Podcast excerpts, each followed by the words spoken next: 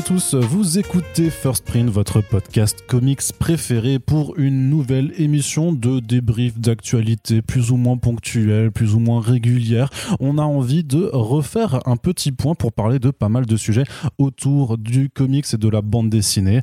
Aujourd'hui, on va revenir notamment à la suite d'un précédent podcast que nous avions fait avec Sullivan Rouault sur la question du euh, combien ça coûte de faire euh, du comics en France. On va revenir sur ces questions, puis on va aussi débriefer l'actualité récente dans le monde de la BD en France, puisque euh, et dans le monde d'ailleurs, parce que vous êtes très certainement au courant qu'il y a une certaine crise en cours, et on va voir un petit peu comment euh, envisager, comment appréhender euh, la bande dessinée en France en 2022. Et pour faire cela, bien entendu, je ne serai pas tout seul, sinon ce ne serait pas très rigolo à écouter. Il y a Xavier Gilbert avec nous, rédacteur en, pardon, rédacteur en chef du site du Neuf, l'autre bande dessinée, qui était déjà venu plusieurs fois pour nous parler euh, bah, euh, de, des coulisses de la sélection euh, du FIBD, euh, mais aussi du, de l'état des lieux du comics en France. Donc c'est la troisième fois que tu viens cette année. on peut commencer à dire que tu es un invité régulier maintenant Xavier, salut. Salut. Oui, je commence à prendre mes places. Là, je suis très perturbé. On a pas, je suis pas sur le canapé habituel. on a changé entre temps, effectivement. Il, se passe des choses dans le studio, dans le studio de, First Print. Et voilà, les, canapés sont euh, régulièrement euh, déplacés et changés. Comment vas-tu depuis la dernière fois? Euh, ça va, ça va. La fin d'année un peu sport, mais. oui, parce que tu, tu, as, bah, tu as dû relire quantité de bandes dessinées justement pour que le FIBD puisse annoncer la sélection officielle. Donc ça t'a fait combien d'ouvrages à, bouquiner en combien de temps? Rappelle-nous les chiffres. Euh, cette année, j'ai reçu un peu plus de 700 livres. Euh, voilà, entre avril et euh, fin octobre. Et puis, j'ai dû en lire 550, quelque chose comme ça. Voilà, donc c'est assez intense, notamment sur la fin, avec à peu près 250 bouquins reçus en 50 jours. Mhm. Ce qui fait beaucoup, oui, effectivement. Ça fait, ça fait vraiment beaucoup de lecture à faire. Après, c'est passionnant. Je je ne considère pas que je sois à plaindre. Ça fait découvrir plein de choses. Euh, mais c'est vrai que cette année, il y a, y a eu un surplus. On sent qu'il y, y a, une sorte de contre-coup de, euh, de ce qui s'est passé l'année dernière, avec tous les reports qui ont été liés avec les différents confinements. Euh, voilà, donc c'est vrai que c'est une année qui est super riche à niveau éditorial et on ça s'est vraiment ressenti. Je t'avais notamment vu faire euh, des, réflexions en fait sur euh, parce que tu es quand même assez actif sur les réseaux sociaux notamment pour livrer des points de vue sur sur ce que tu fais d'un point de vue professionnel sur le fait que tu avais cette année notamment pour tous les prix en fait des sélections ou même des lauréats qui n'étaient pas du tout les mêmes, c'est-à-dire qu'il n'y a pas forcément une BD, un album qui fait consensus. C'est quelque chose qui est, qui est rare au final dans, dans le milieu Alors, euh, moi, je me, à un moment, je me posais la question justement de savoir euh, si ce type de consensus était normal. Et puis, j'avais essayé de regarder des prix qui annoncent des listes de nommés avant d'annoncer le, le, résultat. Et j'ai essayé de remonter suffisamment loin. Donc j'en ai identifié sept qui, euh, qui étaient assez, euh, assez réguliers. Donc il y a le prix RTL de la bande dessinée, euh, le prix de l'Association des critiques de bande dessinée, Angoulême, le TNIC, alors c'est France Inter Fnac, je crois maintenant. Le prix des libraires BD, le Landerneau et Quai des Bulles. qui à chaque fois donnent des sélections qui sont assez conséquentes. C'est une dizaine de livres, il y en a neuf pour RTL, mais sinon on est plus autour de la dizaine de livres. Euh, voilà, qui sont tous les ans et qui remontent à, je, crois que c'est 2012, quelque chose comme ça. Donc j'ai un petit peu de recul. Et en fait, en regardant tous les titres comme ça, régulièrement chaque année, il y a euh, un certain nombre de titres qui sont nommés dans au moins quatre des sept sélections. Euh, cette année, il n'y en a que deux, alors que d'habitude, on est plutôt à 8 ou 9. Donc il y a vraiment une dispersion assez forte. Et pour l'instant, pour, les, pour les, euh, les, prix qui ont été décernés, puisque chacun est étagé, bah, il n'y a pas eu un seul titre qui a raflé, qui a eu euh, deux, deux, prix, alors que par exemple l'année dernière, il y avait Podom qui avait, fait, qui avait eu 5 ou 6 prix sur les 7. il y a deux ou trois ans, il y avait le premier tome de Il faut flinguer Ramirez qui avait été nommé dans cette sélection. C'était la première fois que j'avais un titre qui faisait le grand chelem. Euh, cette année, on n'a pas du tout ce type de consensus et moi, je trouve que c'est très bien. C'est très bien. Alors pourquoi? Parce que c'est quoi ton analyse euh, là-dessus? Ça veut dire que euh, les comités sont tous très éclectiques dans, leur, dans leur goût? Ça veut dire que la production elle-même est du coup devenue euh, très, enfin qu'elle est bonne en fait, qu'il y a tellement de titres de qualité que ça permet vraiment d'avoir des, des, titres différents dans chaque sélection? Alors par rapport à la production, c'est difficile de dire. Moi, je pense que de toute façon, il y a toujours beaucoup de choses. Et après, il y a la, il y a la fameuse loi de Surgeon qui dit que de toute façon, 95% de d'un sujet, c'est de la merde. Donc, euh, sachant que ce qui est intéressant, c'est que c'est 5% qui sont de qualité, mais ils sont subjectifs, c'est pas les mêmes pour toi, c'est pas les mêmes pour mm. moi, c'est pas les mêmes pour les autres. Et moi, je trouve que c'est très intéressant justement d'avoir des désaccords pour discuter, pour échanger, parfois changer d'avis aussi, et euh, pouvoir découvrir des choses vers lesquelles tu ne serais pas tourné. Euh, et c'est pour ça que je trouve que euh, c'est bénéfique d'avoir des prix qui ne qui, qui sont pas d'accord les uns avec les autres. Parce que justement, ça fait valoir des regards différents sur la bande dessinée, ça permet de récompenser aussi des gens différents, et ça enlève ce côté euh, extrêmement négatif, je trouve, pour la bande dessinée de ce que il y a souvent un auteur ou une bande dessinée qui est portée au pinacle et qui laisse sous-entendre que tout le reste ne vaut rien. J'ai toujours détesté le, euh, discours qui euh, mettait euh, RG au, sommet en disant voilà, il y a RG et tout est dans RG et RG a tout fait ce qu'il y a dans la bande dessinée. je pense que tous les gens qui vénèrent comme ça RG, c'est parce qu'on s'est penché sur RG avec une certaine qualité de regard et que si on se portait sur, sur l'œuvre de Goscinny, sur tout un tas d'autres œuvres avec le même, la même acuité de regard, la même qualité d'analyse. On pourrait trouver le même genre de qualité aussi de, de production. Et euh, voilà, donc euh, je trouve que la bande dessinée a très longtemps souffert de ce fait qu'il y avait un, auteur, Hergé en particulier, qui était bon et tous les autres ne valaient rien. Et qu'au contraire, on a besoin d'avoir cette diversité, de faire valoir des, euh, des bandes dessinées qui sont différentes, riches et qui, qui plaisent à certains et qui plaisent pas à d'autres. Mais c'est pas grave. D'accord. Et justement, par rapport à cette diversité, personnellement, à titre, euh, enfin vraiment à titre personnel, j'étais assez euh, content de voir quand même que euh, dans la sélection officielle, donc dont, tu fais partie, il y avait de nouveau pas mal de comics qui ont réussi à, s'immiscer. Alors un, premier une première précision d'abord quand même, c'est que toi tu fais partie d'un comité de sélection. Je me rappelle plus si on l'avait dit dans l'explication du, du, podcast en, début d'année sur les, les, coulisses de la sélection officielle. Mais donc il y a bien plusieurs comités de, de sélection qui, euh, qui nomment chacun, chacun, chacune des catégories en fait. Oui, il y a trois comités. Alors il y a un comité jeunesse qui s'occupe de la partie jeunesse. Alors il y a deux, deux sections jeunesse de mémoire. Alors c'est jeunesse et ado. Je sais ça, où se trouve, c'est 8, 10 et 10. 8, 10 et 12, 16, un truc comme ça. Quelque chose comme ça. Mm. Euh, donc ça, c'est un, un jury spécifique enfin un, comité spécifique, et ensuite il y a deux comités qui s'occupent de la sélection officielle. Donc un comité série qui a été créé spécialement pour justement traiter des séries et décharger le comité principal euh, d'une partie des lectures, parce que ça représentait vraiment, comme j'ai dit, beaucoup de livres. Euh, et donc le comité principal, ou euh, je sais pas, c'est comment on s'appelle, hein, c'est euh, le comité général auquel j'appartiens, qui va faire les sélections. Donc la partie de la sélection officielle qui n'est pas couverte par le comité série, le, la sélection patrimoine, la sélection potelard et le nouvel éco-fauve Raja qui a été annoncé cette année.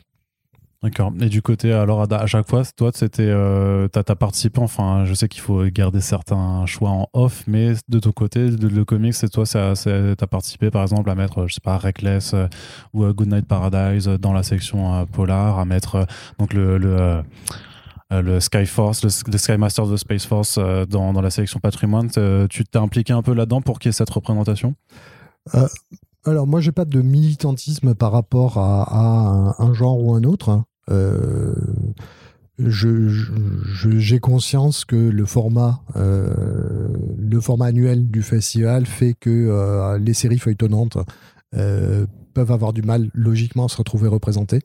je trouve que dans les modalités qu'on a, on, a du mal à, à, donner une bonne place justement à, à certains genres comme le manga ou le comics mm. parce que voilà ça correspond pas aux cases. Après voilà on a un festival qui évolue au fur et à mesure qui au départ était parti d'une tradition franco-belge euh, qui s'adapte euh, on essaie de faire au mieux. Je trouve que la, la sélection est, euh, est, relativement éclectique. Moi mon, mon comment dire mon principe quand, j'aborde cette sélection, c'est d'essayer de mettre les, euh, bandes dessinées qui me font, euh, qui me font plaisir, qui me, qui me plaisent.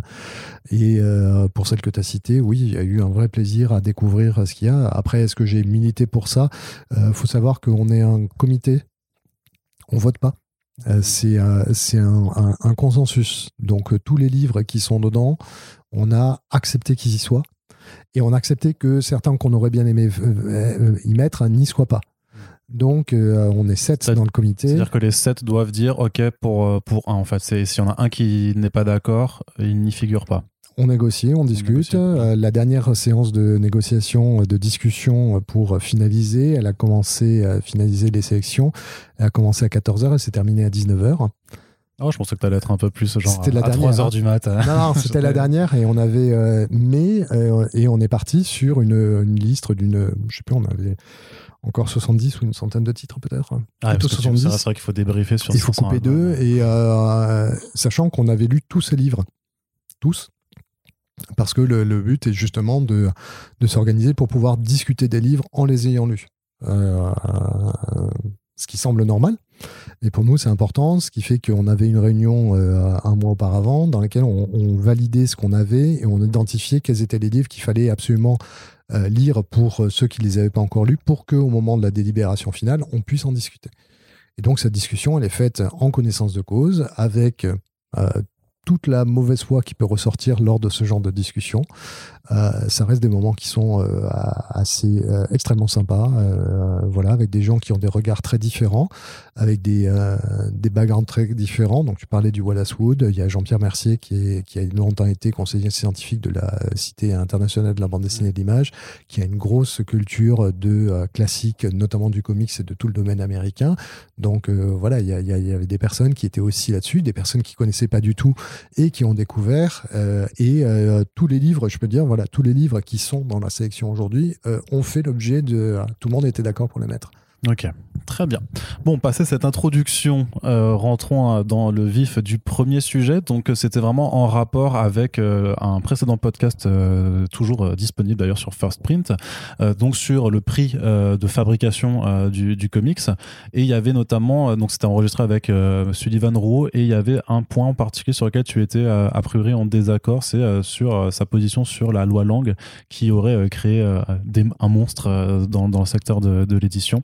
Alors c'est vrai que à l'avenir, il faudra peut-être que je vous réunisse tous les deux pour euh, vous inviter à vous battre à l'oral, mais euh, voilà, les, emplois du temps font qu'aujourd'hui on est de nouveau euh, tous les deux. Mais qu'est-ce que tu voulais redéfinir là-dessus par rapport à ton désaccord? Alors, de, dire que la loi Lang a créé un monstre, en fait, moi, je m'étais posé la question aussi sur la loi Lang parce que. Est-ce qu'on peut définir la loi Lang Alors, la loi Lang, c'est une loi qui euh, oblige les éditeurs à euh, indiquer le prix auquel euh, doit être vendu un ouvrage, et ce prix est bloqué et pendant deux ans, il me semble, et est appliqué dans toutes les enseignes qui veulent vendre ce livre en dehors des 5% qui sont autorisés pour les cartes de fidélité. Donc que vous achetiez euh, votre euh, Astérix, pour prendre un exemple euh, bateau, en supermarché, à la FNAC, chez votre libraire de quartier, dans un relais H ou sur Internet, il sera toujours au même prix, moyennant les éventuels 5% de réduction. La loi Lang a été instaurée en quelle année? 81. Je 80, d'accord. Je, crois. Dans les années 80, c'est quelque chose qui est assez loin. Ce qui est intéressant, c'est que c'est pas un dispositif qui est spécifique à la France. Il y a énormément de pays qui l'ont mis en place. Euh, et il y a des pays qui envisagent. Alors, je crois que la Belgique envisageait de le mettre en place. Je ne sais pas si ça a été mis en place ou pas. Mais énormément de pays qui euh, considèrent comment fonctionne leur euh, l'existence du secteur culturel envisagent beaucoup de mettre en place cette loi langue. Euh, en fait, c'est pour moi, c'est quelque chose de très bénéfique pour essayer de comprendre pourquoi elle a été aussi importante. Euh, parce qu'il faut dire que moi, je me suis retrouvé à participer à des tables rondes, à des, choses comme ça, à, fréquenter des gens du milieu du livre. Et beaucoup disaient Ah, heureusement qu'il y a la loi langue, heureusement qu'il y a la loi langue. Et sur plein de choses. Et moi, j'arrivais pas à comprendre pourquoi est-ce que le prix unique était aussi important sur la biodiversité. Tu vois. Parce que toi, tu as, vécu vraiment, non, tu n'as pas forcément vécu de façon consciente comment c'était avant la, la, loi langue. Alors, euh? Non. Non, non, non, non, je suis pas, je suis, je suis vénérable, mais pas aussi vénérable que ça. Euh... Non, c'est pour ça de bien comprendre c'était quoi la différence. Que, alors, pour alors, le coup, moi, je l'ai vraiment pas connu. Alors, justement, pour, pour voir quelle est la différence, je me suis intéressé à euh, ce qui s'est passé en Angleterre. Parce qu'en fait, l'Angleterre avait un système de prix unique qu'ils ont lâché euh, au, au, début des années 90, il me semble. Euh, j'avais fait un article dessus sur du neuf, si vous cherchez, il est dessus, puisque je voulais vraiment comprendre. Et en fait, en regardant ce qui s'était passé en, Angleterre, tu commences à comprendre quels sont les mécanismes qui sont régulés par la loi langue. Euh, en fait, ce qui se passe, c'est que avec la langue, tu enlèves une capacité de nuire euh, aux grandes centrales d'achat. Si tu n'as pas la langue, tu as la même chose qui se passe sur l'achat des carottes ou des tomates. C'est-à-dire que tu as des grandes centrales qui font pression sur les fournisseurs en disant on va t'en vendre beaucoup, baisse le prix, baisse le prix, baisse le prix. Eux s'en mettent plein les fouilles et les producteurs finissent par mordre la poussière. Et ce qui se passerait s'il n'y avait pas de langue, c'est que un Astérix qui est vendu partout, qui fait que tout le monde finalement va gagner autant de, va gagner de l'argent sur cet Astérix. Hors loi langue, tu vas avoir euh, les, euh, les supermarchés alimentaires qui voient ça comme étant un produit d'appel, qui vont casser le prix, qui vont négocier avec Albert René là-dessus, qui vont faire que euh, tout le monde ira les vendre, l'acheter là-bas. Donc ça fait partie, ça, fait disparaître une partie du socle de, de fonctionnement des, des libraires. Ça met une pression sur l'éditeur. Et celles qui gagnent dans ce cas-là sont les, les gros revendeurs. Et au final, qu'est-ce que ça fait? C'est que ça tue des libraires puisque tu leur enlèves hein, finalement une partie des choses qui font de la rotation. Il hein. faut savoir qu'en étant libraire, tu, vis sur deux trucs. Tu vis sur les nouveautés qui tournent vite, donc la rotation, et euh, sur ton fond où euh, tu as beaucoup de capital immobilisé pour euh, deux, trois trucs qui sortent de temps en temps mais qui font la justification que tu sois là. C'est-à-dire, si quelqu'un vient pour avoir un truc qui est sorti il y a trois ans, si tu l'as, bah, il est super content et toi, tu es content aussi. Mais ce truc-là, ça veut dire que peut-être pendant trois ans, tu l'as gardé en stock, c'est de l'argent qui est immobilisé. Voilà. Le but, c'est d'essayer d'avoir une rotation qui est suffisante. Et ce qui est intéressant et qui permet finalement d'avoir un socle de fonctionnement euh, régulier sont ces nouveautés, genre les astérisques, qui finalement bah, font du chiffre. Euh, ça se vend facilement. En permanence, ouais. En permanence, et c'est un truc qui est assuré. Voilà. Et là, la loi Langue, en, permet de, rééquilibrer les choses entre le poids super important de ces grandes centrales d'achat qui pourraient faire peser la balance en, leur faveur et euh, bah, les libraires. Et en favorisant, les, en, ayant ça, tu équilibres les libraires, les libraires continuent de vivre. Il faut savoir que derrière euh, sont les libraires qui sont aussi les garants de la biodiversité. Parce que euh, si tu n'as pas de libraire indépendant, tu les trois quarts des bouquins qui n'existent pas faut bien voir que euh, quand tu es, euh, en, grande surface, hein, en grande surface alimentaire, tu as très peu de références qui sont là. Euh, je ne sais plus si je l'ai dit la dernière fois qu'on était là pour parler du marché, mais les bouquins que vous trouvez en grande surface, c'est pas parce qu'ils sont en grande surface qu'ils sont des succès, c'est qu'ils ont été dans des succès et que les grandes surfaces les prennent parce qu'elles savent que c'est rentable. Il n'y a absolument aucune, euh, aucun, euh, aucune sentimentalité à l'égard du livre. Ils ne vendent pas du livre parce que euh, la culture c'est bien, ils vendent du livre parce que ça, fait du chiffre. Ça fait du chiffre. Mm. Et c'est pour ça que bon, bah, quand Walking Dead a, a, commencé à exploser pour parler de comics, bah, on l'a retrouvé en supermarché. Et ça a aidé. Ça, après, c'est un levier multiplicateur. Mais il a fallu d'abord que Walking Dead soit un succès avant que ça termine en supermarché être en supermarché, c'est la conséquence de votre succès, c'est pas le facteur. C'est un truc super important à garder en tête là-dessus. Quand on pourrait peut-être mettre quand même en, contradiction euh, cette année avec le succès du, euh, des albums euh, Batman Fortnite qui ont été immédiatement en fait et très clairement aussi commercialisés en grande surface parce qu'ils savaient qu'il y avait un, un, vrai produit d'appel avec les codes pour, pour ce jeu vidéo donc, euh, qui, qui, là, par contre, bah, été à destination des gamins qui accompagnent euh, leurs parents au supermarché, j'imagine. Oui, sauf que là, c'est plus Fortnite qui est déjà un succès qui permet d'accéder plutôt que d'être un comics. Donc, tu as, aussi cet aspect-là. Après, il y a toute la question de, euh, de ces collections. On en avait déjà parlé. Hein, les, mm. collections à prix cassé qui se retrouvent à 3 euros.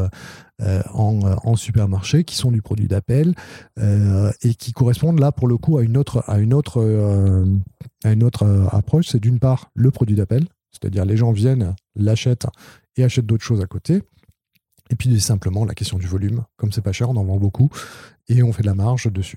Oui, parce qu'on on voit déjà dans les classements euh, de cette année que de toute façon, les plus gros. De toute façon, ça rejoint l'analyse que tu avais faite avec le panorama de la BD euh, pour cette année. C'est-à-dire que une fois de plus, en 2021, euh, le gros, enfin, il y, a un très gros, euh, on va dire, une très grosse part du, graphe euh, de, de l'ère de, volume de, de, qui sera occupé par les collections à petit prix, surtout que tu en as trois quand même, enfin même quatre si tu prends les, comics Star Wars aussi, mais donc tu as deux collections Carrefour, Marvel et Star Wars, et donc tu as l'opération printemps et été de, de Panini et Urban Comics. Donc en termes de, volume et de chiffre d'affaires, ça, alors je dirais pas que ça va aller jusqu'à faire genre un tiers du, total des volumes ou, du chiffre d'affaires. Faudrait le calculer avant de pouvoir l'affirmer. Je suis pas sûr qu'on en soit, qu'on soit pas loin du quart presque ou d'un cinquième, mais c'est quand même quelque chose d'hyper important et qui mobilise aussi beaucoup de personnes. Alors donc parfois jusqu'à quand tu vois que les, notamment les Carrefour, ça part dans l'ordre des, des 60 000 exemplaires. Et pourtant, après, sur des titres indés, au bout de, trois mois d'exploitation, tu peines à atteindre les 1500 ou les 2000 exemplaires. Donc, c'est, ce sera toujours cette question qui va revenir en boucle c'est est-ce que ça fait du bien ou pas euh, d'avoir ces, ces, trucs à, à, prix cassé? Écoute, là, ce, ce matin, euh, avant de venir, j'ai, regardé les chiffres euh, sur 2010-2020. Euh, et en fait, en 2020, en volume, tu as plus d'un tiers des ventes de comics qui sont faits en dessous de 7 euros. C'est 36% de mémoire. Et ce qui est assez étonnant, c'est que j'ai regardé l'année 2012, qui est l'année donc où arrive Urban, donc ouais. l'année où le marché commence à être établi. Avant, c'est donc ça, ça, fait un bon point de de comparaison. Et en gros, si tu retires ces euh, ces titres-là, en fait, en termes de volume, on n'a pas bougé derrière. Ça reste ou à, à Peanuts, il y a une légère croissance, mais euh, le gros de, de, de, de l'augmentation, c'est une augmentation supplémentaire. Alors on peut dire c'est chouette, c'est, euh, ça rajoute, mais ça pose des questions justement sur la capacité à recruter des nouveaux euh, consommateurs, parce que si si ces éléments-là, puisque c'est pas la première année, hein, 2020 c'était la deuxième ou troisième année où on avait ce genre ouais. d'opération, euh, bah, si ça se traduit pas par une augmentation des, euh, des ventes à, à, prix plein, euh, ça veut dire qu'on on a peut-être recruté des gens, mais qui sont des gens qui n'achètent que de la bande dessinée quand elle est bradée. Et, et, donc, ça ne contribue pas de manière positive à, euh, dire, à, l'ensemble de l'industrie du, comics parce que faut bien se dire que sur ces produits-là, ce sont des produits qui sont amortis, qui sont faits en grande, sur lesquels il y a peu de marge et sur lesquels, même si financièrement ça peut être intéressant, c'est pas non plus le truc qui va vraiment permettre de, de nourrir complètement une vraie création la vraie création, elle, est, elle a un coût. Euh, voilà. Alors, souvent, je disais, j'ai, souvent dit que euh, pendant très longtemps, on nous a fait croire que euh, c'était le papier qui coûtait cher dans le livre. En fait, c'est la création qui coûte cher. Cette année, on est en train d'être on contredit, puisque après. justement, on se rend compte que le papier peut aussi coûter cher. Euh, mais c'est vrai que euh, là, on a. Euh, moi, je, je, continue à ne pas être convaincu par, par ces, par ces opérations-là. Euh, on en avait parlé, c'est pour moi c'est le grand écart qu'il y a entre le, le, prix cassé et le full price, euh, le prix plein, qui fait que c'est très difficile d'imaginer une conversion. Il faut vraiment quelqu'un qui soit vraiment passionné pour qu'il puisse convertir. Et je pense qu'on a plus des achats d'opportunités, éventuellement de substitution, mais pas de véritable, de véritable recrutement. D'accord. Et pourtant, les éditeurs vont continuer à le faire parce qu'en en tout cas, ça a déjà été euh, soit annoncé en filigrane, notamment par Panini, ou euh, parce qu'il y a des trucs qui fuitent euh, via les, les listings des revendeurs, mais grosso modo, elles reviennent aussi l'année prochaine. Et donc, il n'y a pas forcément. Et j'imagine que les éditeurs sont quand même conscients de ce constat parce qu'ils ont accès à leurs propres chiffres, donc ils se disent bien, ok, on a vendu. 12 000 euh, été, printemps, machin, mais par contre, sur le reste de, nos, justement, de nos collections à prix plein, bah, en fait, on n'a on a pas d'augmentation. Donc, euh, pourquoi continuer? C'est est-ce que parce que. Euh, c'est pas de l'obstination à se dire il y a un moment ça va finir par, euh, par passer. À un moment ils vont vraiment se convertir parce que à force de, de, prendre des comics chaque année ils vont finir par avoir le virus. Je pense que une fois que tu l'as fait euh, c'est difficile, de plus le refaire. ouais. puisque c'est quand même rentable. Puisque même si c'est pas super rentable mais tu dis bon bah voilà c'est un truc euh, tu as tes contacts en face qui te disent ah vous le refaites hein, parce que c'est chouette donc tu dis bon bah il y a un intérêt tu refais ça marche mine de rien ça, ça représente une une quantité de volume qui est intéressante, tu te retrouves en haut des charts. Enfin, il y a plein, plein, de choses qui sont positives vis-à-vis -vis de ça, mais au point que euh, la question du recrutement, elle, devient secondaire peut-être à un moment. Donc euh, moi, voilà, c'est difficile euh, de, passer à côté, surtout quand tu es sur un secteur comme le comics où tu te dis, bon, ben voilà, c'est pas forcément toujours facile de vendre du comics en France. Là, tu as un truc qui te permet d'en vendre des brouettes hein, à chaque année, avec des produits qui sont bien, tout le monde est content. Pourquoi est-ce qu'on arrête hein? Effectivement. Bon, je pas. Presque une impression un peu de se tirer une balle dans le pied à force si, si, ça, ça, ne recrute, si finalement le recrutement n'est pas ça. Mais justement, tu mentionnais euh, le grand écart entre le prix, le prix plein et euh, les, les, prix cassés. Et justement, pour revenir un peu sur cette question de, de loi langue, est-ce que justement le, le, fait d'avoir cette langue n'empêche pas d'avoir justement cet entre-deux qui permettrait peut-être, euh, s'il y avait justement des opérations, mais à l'inverse des, des, des, supermarchés, si c'était les libraires spécialisés qui pouvaient un petit peu, euh, on va dire, négocier une remise un peu plus importante que les, les, autres, ça pourrait bénéficier à aller chez eux et à soutenir euh, cet effort et justement cette diversité qui existe dans la bande dessinée? Alors, ça pourrait. Le problème, c'est que ça, c'est le genre de chose qui peut euh, te tirer une balle dans le pied assez rapidement. Euh, je vais donner un exemple tout bête sur, sur quelque chose qui est, qui, est, qui a rien à voir, qui est la question de la gratuité des frais de port sur Amazon, dans lequel euh, tout le monde a dit Ouh, Amazon, c'est mal, on va mettre une loi comme quoi c'est interdit. Amazon a dit Très bien, je vous le facturer un centime, parce qu'on s'en fout. Mm. On, se gave de toute façon avec ça. Et résultat, sont toutes les autres boutiques en ligne, les boutiques d'éditeurs, etc., qui sont retrouvées dans la merde parce que eux aussi proposaient la gratuité comme étant un, un alignement produit d'appel, sauf que maintenant qu'ils n'ont plus la possibilité d'être gratuits et qu'ils pouvaient pas s'aligner sur Amazon, brusquement, euh, y a, y a, ça, ça, fait, ça fait exploser le truc. C'est-à-dire que euh, pour essayer de, de, mettre des bâtons dans les roues à Amazon, ben on a mis des bâtons dans les roues à tout le monde et Amazon a dit ah ah j'ai pas de problème avec. Donc c'est le genre de choses qui peut très rapidement devenir une fausse bonne idée parce que tu peux avoir un gros qui va décider de dire ah ben moi aussi je suis une librairie, moi aussi j'ai appliqué ça. Donc euh, après moi je, suis très euh, je suis très je continue d'être toujours dubitatif sur euh, l'effet des prix par rapport au, au, bouquin. on va revenir. J'ai radoté et mon grand âge me permet de le faire, mais je reviens toujours sur le manga où en fait on se rend compte que euh, oui le niveau de prix est plus bas mais euh, les fans de manga ils achètent ils dépensent beaucoup plus d'argent sur le manga. Et que c'est pas parce que le prix est plus bas mais parce qu'ils sont beaucoup plus impliqués beaucoup ils ont beaucoup plus envie ils ont beaucoup plus de sorties ils ont une offre qui leur, qui leur correspond plus. On l'a vu avec euh, avec le pass culture. On a eu les chiffres ah qui sont bah parus dans, dans, dans, dans Livre Hebdo. même si j'ai des, j'ai des, comment dire, j'ai des réserves sur la méthodologie, la manière de faire des classements dans lequel on, cumule tous les tonnes d'une série pour dire voilà, c'est une franchise et puis au milieu, on a le code civil qui se trouve là. Voilà, ce qui est très marquant, c'est de voir combien il y a il y a une dispersion puisque en fait ils ont donné euh, ils ont donné les 22 les 22 références les plus demandées. Et en fait la 22e tu as 5000 5000 demandes sur quelque chose qui est une série. Donc ça veut dire que sur tous les autres c'est que dalle quoi et euh, ce qui en ressort, c'est que le manga est aujourd'hui la vraie. Enfin, ces séries, euh, ces best-sellers manga sont aujourd'hui le sort de, socle commun populaire euh, qu'il peut y avoir. mais voilà, on, voit sur, le pass, culture, hein, bah, les gens ils sont allés vers le manga parce que c'est ça qui les faisait kiffer. Mais justement, ce que tu dis, qu'effectivement, tu as été dubitatif sur cette question, et je sais plus si on l'avait redit dans le précédent podcast, mais d'un point de vue vraiment de consommateur, de lecteur et enfin on va dire d'acheteur aussi, forcément que tu te sens plus gagnant à, te dire je vais me prendre trois tomes euh, à 7 euros chacun. Et certes ça va me coûter 21 euros et puis je vais reprendre trois tomes le mois d'après. Et donc à la fin de l'année effectivement pour avoir les, TT de 30 tomes tu seras à plus de 300 euros d'achat.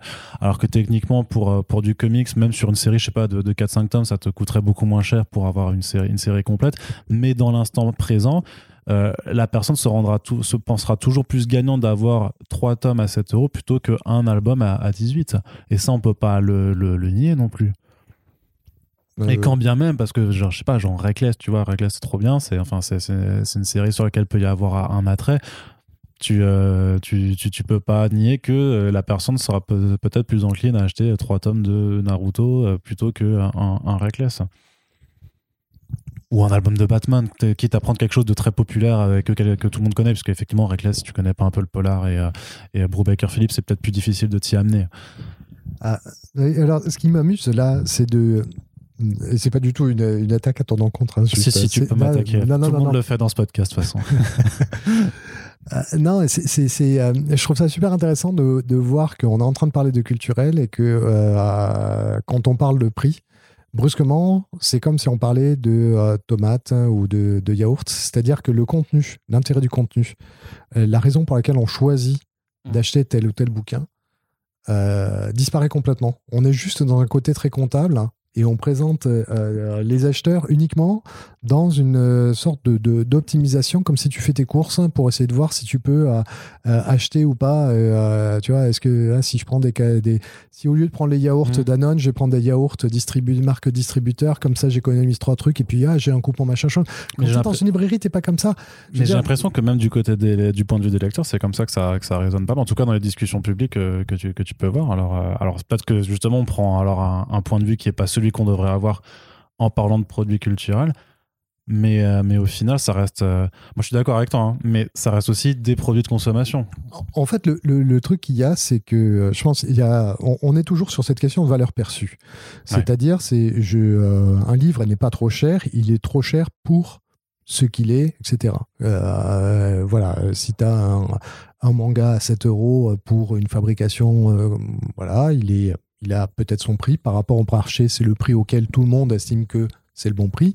Un manga édité chez Cornelius ou, euh, euh, dans, ou chez Atrabile avec euh, dos cartonné, euh, truc patrimonial, euh, appareil critique et tout, et tout, ou le, euh, bah, le Lone Wolf and Cub qui vient de sortir. Ouais.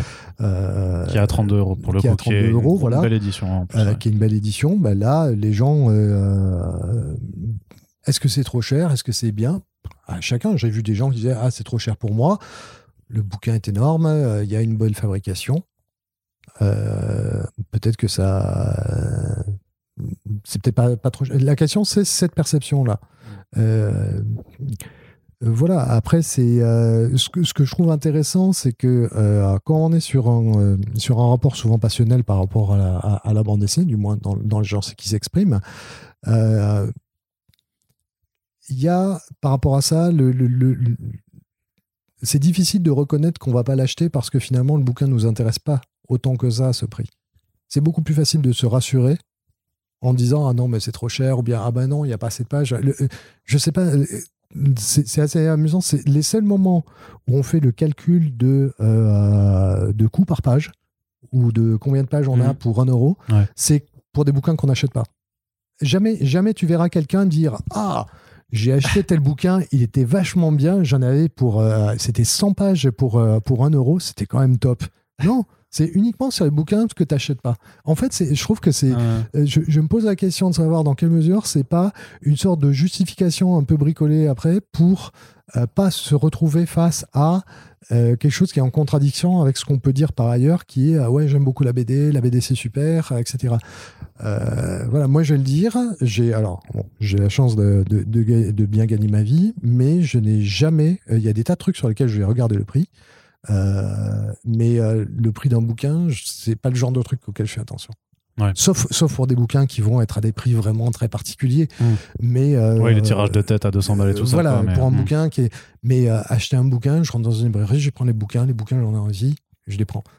Euh, je trouve que payer 10 balles pour une place de cinéma, c'est cher. Je trouve que payer 70 balles pour un jeu vidéo neuf, je trouve ça super cher parce que ça fait pas partie de ma culture. Voilà. Par contre, aller acheter un bouquin et, euh, et payer un, un- un bouquin, euh, bah, le Lone Wolf Cub à 32 balles, moi, ça me pose pas de problème. Mm. Je vais, je vais, en fait, je vais même pas réfléchir, je vais le prendre parce que euh, j'ai envie d'avoir le bouquin et voilà. Mais parce a du coup vraiment ouais, alors cet angle d'intérêt, parce que toi, tu es, intéressé par, par la proposition, alors que dans le comics, effectivement, on peut dire que ceux qui se plaignent, et à plus ou moins raison, en fait, euh, du fait d'avoir des albums trop chers quand tu veux essayer de suivre un univers partagé notamment, c'est qu'en fait, toutes les choses ne t'intéressent pas forcément. Donc, en plus, techniquement, tu pas forcément les moyens de, tout mettre dedans. Mais euh, parce qu'à côté, tu as quand même cette, mécanistique en fait, d'univers partagé qui t'oblige un petit peu à tout suivre. Et du coup, tu as peur de passer à côté de quelque chose? Alors ça, oui. Euh, après, il y a deux choses qui sont, intéressantes. Bon, je vais me répéter à nouveau. C'est que quand on regarde les études sur le lectorat, on se rend compte que euh, ceux qui se plaignent du prix sont les lecteurs, sont ceux qui achètent. C'est-à-dire que les non-lecteurs, c'est l'intérêt qui pose un problème. C'est-à-dire, s'ils n'achètent pas, c'est parce que ça les intéresse pas. C'est pas parce que c'est trop cher. C'est une mage, c'est vraiment, euh, c'est toujours un facteur qui arrive en troisième ou quatrième position et très loin derrière le ah, c'est pour les enfants, ça m'intéresse pas. À chaque fois. C'est euh, c'est quelque chose qui est une constante. Il y avait l'étude de 2011, l'étude de l'année dernière euh, du, euh, du CNL. Euh, et quand je regarde toutes les études que j'ai pu avoir, ce- cette considération de c'est trop cher, elle n'est présente que pour ceux qui achètent. Mais ce qui est normal, parce que eux sont intéressés, ont euh, envie d'en lire plus, parce qu'ils ont l'intérêt. Et c'est là que brusquement, ils se heurtent au mur du budget qui n'est pas suffisant. Et ce, d'autant plus qu'on est quand même sur une lecture qui reste très jeune et qui est donc euh, soit sur des, euh, soit sur des, des- adolescents qui font partie des, des catégories qui sont les plus sollicitées par la publicité, par tout un tas de choses, et qui euh, voilà, sont eux à qui on, essaie de vendre du jeu vidéo, de la musique, des sorties, des, nouvelles chaussures, des, trucs, et des, nouveaux iPhones et de la bande dessinée. Et donc, effectivement, bah ouais, ton budget, il explose. Euh, une partie des choses qui peut expliquer l'énorme le, boom du manga de ces, ces dernières années, c'est probablement le fait que, comme c'est une, une, lecture qui est très générationnelle, on a aujourd'hui des lecteurs de, de manga qui sont trentenaires, qui sont quarantenaires et qui ont le pouvoir d'achat de ces catégories-là et qui ont cette capacité à acheter. Et que euh, qu'ils n'avaient pas dix ans plus tôt, quoi. Euh, voilà, donc pour moi, on est, euh, il y, a, y, a, cet aspect-là qui est à prendre en compte, qui est que oui, on a envie de voir. Après, je dirais, c'est le bon, le signe que, que, que, tu as envie de tout lire. Hein. C'est aussi le signe que ça, voilà, la valeur, elle est là. Euh, après, oui, bon, bah, c'est. Euh, tu as le risque que la frustration de ne pas pouvoir tout acheter te fasse quitter, quitter, quitter le milieu, en fait. Ah, oui, après tu fais, euh, tu fais un tri. Je pense que je, je serais très curieux de. Enfin, je dis ça parce que moi j'étais aussi à, beaucoup consommer dans, dans, dans, des univers partagés, etc. Et, et en revenir. Après, c'est est-ce que c'est une phase? Est-ce que je sais pas Je ça peut, ça peut effectivement être un, être, euh, être limite. Après, je dirais, en France, on est quand même euh, on peut se considérer un petit peu, euh, alors pas chanceux, mais euh, par rapport aux États-Unis, où si tu veux vraiment suivre dans les floppies, lorsque tu as un gros crossover Marvel par exemple, avec 36 numéros, avec 36 voilà, et où si tu veux vraiment tout avoir, tu vas vraiment, tu vas, tu vas être obligé d'aller vendre un rein. nous, on a des versions, on a les versions reliées dans lesquelles tu vas avoir généralement une grosse partie du truc et, et, et tu vas voilà, c'est un petit peu plus gérable euh, que, euh, que ce qu'a peut être. Je me souviens de Secret Invasion, par exemple, le premier, où mm. c'était juste une horreur entre la, la mini-série puis la manière dont ça, ça, ça, explose dans tous les sens. Et les cinq séries Avengers et les trois séries, enfin voilà, c'est. Euh, après, je ne sais pas là-dessus. Je pense qu'il y a voilà, c'est comme euh, tu peux tu peux pas satisfaire tout le monde. Il y a un moment où faut mettre faut mettre une limite. Il y aura de toute façon toujours des euh, des, des, des, ultras qui voudront plus, qui seront pas satisfaits, qui voudront aller plus loin. Donc il y a un moment où il faut identifier ce qui euh, semble raisonnable en termes de d'offres. quand je dis on, c'est du point de vue des éditeurs aussi. Hein. Je veux dire, il y a, il y a aussi une, ils sont aussi pris dans une dans une équation économique qui, qui fait aussi qu'ils peuvent pas non plus brader les livres. Et on le voit, on le voit en ce moment. À nouveau, on reboucle sur cette euh, sur la question de la situation euh, actuelle. Bah justement, cette euh, situation, on peut en parler. Donc cette crise, en fait, qu'on évoquait déjà en, conclusion du, du, podcast avec avec Sullivan, qui nous prédisait en plus, vous allez voir, les prix vont augmenter. Enfin, je m'imagine que tout le monde a été assez conscient. Mais depuis, bah ça s'est matérialisé. donc, mais elle va faire quoi d'autre cette, cette, Donc, il y a quand même en fait des difficultés à s'approvisionner tout simplement tout ce qui est papier, carton, parce que bah, c'est, il y a beaucoup de demandes. Il y a eu euh, une croissance de, la production euh, aussi euh, donc juste sur le secteur. C'est des matériaux qui sont aussi nécessaires bah, pour plein d'autres secteurs. On va dire juste le papier toilette pour euh, pour évoquer un, exemple assez concret sur ce qui s'est passé aussi au début de la pandémie quand les gens se ruaient dans, les magasins et tout ça. Et donc là on est en train de voir alors on enregistre ce podcast donc Panini a notamment déjà annoncé augmenter ses, coûts sur l'année prochaine. Delcourt ne l'a pas fait officiellement mais moi je me suis permis de, de, de rédiger dessus puisque j'ai vu des documents de travail et je suis à peu près certain 100% que c'était des très bons documents de travail. Donc euh, voilà, ça va aussi être le cas pour, mais alors pour Delcourt Comics, mais enfin tout le groupe Delsol, grosso modo. Euh, il y a dans le manga, Kazé aussi, je crois, communiqué et d'autres éditeurs de manga. Bliss aussi va le faire. Euh, donc ça, ça veut dire que vraiment tout le secteur va devoir prendre en grosso modo ce plus 1 à plus 2 euros d'augmentation sur l'année à cause de cette, de cette crise, dont on sait même pas si elle va pouvoir se résorber en fait. Euh, oui, et euh, ça, touche, ça touche pas que. Enfin, Sullivan parlait d'IKEA. Euh, voilà, oui, aussi, si vous essayez aujourd'hui d'acheter des choses chez IKEA, il y a plein de choses sur lesquelles des trucs tout, tout cons comme des poignées de porte ou des roulettes qui sont, qui sont pour lesquelles tu as trois semaines d'attente parce que simplement bah, ça peut plus circuler. On est dans un. Il faut bien voir que le, le, monde dans lequel on vit aujourd'hui, c'est un monde just in time dans lequel ça fonctionne sur une, un déplacement des des marchandises. Euh, vous savez que si vous, euh, si vous prenez une ville comme Paris et qu'on bloque toutes les entrées-sorties, il n'y a plus rien dans les étagères au bout de, de 36 heures. C'est-à-dire que le, euh, le, supermarché qui est au coin de votre rue, il est tous les jours, il y a des camions qui viennent pour livrer des choses. Et si les camions s'arrêtent, au bout de deux jours, il n'y a plus rien. On fonctionne sur un système de just-in-time, c'est-à-dire un flux constant. Euh, la pandémie, euh, on le sait, elle a bloqué ces flux, donc ça rend toutes ces choses-là plus difficiles, et donc on en voit les conséquences. Euh, pour et puis avec le, truc qui est aussi que comme la pandémie a évité, a, aussi bloqué les déplacements des gens, ça a augmenté, tout le monde le sait, ben, les achats à distance ont, ont, été boostés par tout ça. pour envoyer des, des quand Amazon vous livre, le colis, il est en quoi? Il est en carton. Euh, voilà, il y a du papier dedans, il y a tout ça. Et tous ces éléments-là contribuent à faire en, sorte qu'il y y a, une pénurie de carton, il y a une pénurie de papier. Euh, quand il y en a, c'est difficile à le faire venir. Et donc, bah oui, les prix augmentent, puisque bon, bah, on est dans une économie de marché aussi. Hein. C'est euh, une chose normale. Et, et c'est normal que les, que, les, que les éditeurs le, le répercutent. le, le, truc, c'est vrai que ça tombe au, pire moment, puisqu'on a aussi cette explosion du manga euh, qui, est, qui date d'avant le début de la pandémie. Hein. Euh, vraiment, si on regarde 2019, on voit déjà les prémices de tout ça. Et derrière, il y a eu euh, bah, la pandémie passée, on a eu des, des, des phénomènes de rattrapage, et avec le pass culture qui est amplifié, mais on sent aussi qu'il y a une vraie, un vrai engouement pour le manga qui est en train de se mettre en place et qui voilà, rend les choses compliquées. Alors pour les éditeurs, ils sont dans une, dans une dans une équation qui est un peu compliquée parce que, euh, notamment les éditeurs de manga, parce qu'ils ont euh, clairement pas envie de, de, tuer la poule aux œufs d'or. Ils ont une dynamique qui est incroyable, donc il faut réussir à la, tenir. Mais en même temps, euh, pour la tenir, il faut qu'il y ait des bouquins. Et s'il n'y a pas de papier, bah, il n'y a pas de bouquins. Voilà, donc ces, ces prix-là, ils vont augmenter. on en discutait juste avant le podcast. La manière dont, dont un éditeur fixe un prix, c'est lié euh, alors, mais, mais, mais Sullivan en parlait hein, en me disant voilà, on fait, on fait un compte d'exploitation prévisionnelle euh, dans lequel euh, ben, on met d'un côté ce que ça coûte. Et puis les, les, achats droits et les coûts fixes. Droits, tous les coûts fixes. On regarde, on dit bon, ben, j'espère en vendre tant. Et après, on fait une division. Alors, dans le truc de base, on, dit voilà, c'est le prix auquel on fait, mais aujourd'hui, on est sur le livre, on est quand même sur, sur une industrie dans laquelle il y a des standards on l'a vu sur le comics, enfin, ce sont des choses que j'avais mises en avant euh, dans le panorama en, regardant comment se répartissaient les ventes en fonction des prix.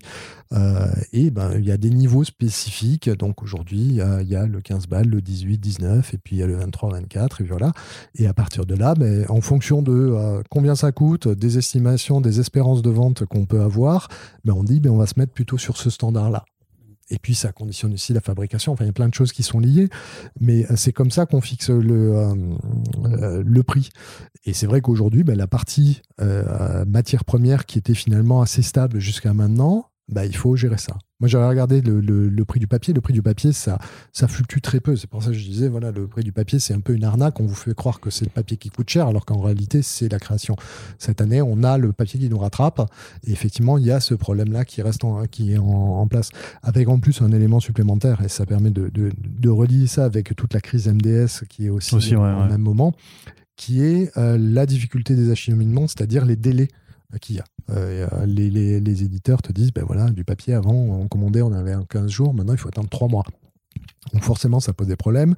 Et là-dessus, euh, ce qui se passe, c'est que non seulement il y a des titres, qu'il y a eu beaucoup de titres qui ont été reportés cette, euh, ces deux derniers mois, ça n'arrête pas. le Lone Fan Club, il était prévu pour le mois d'avant, de mémoire. il est sorti le 8 décembre, je crois que c'était 3 novembre au départ. Ouais.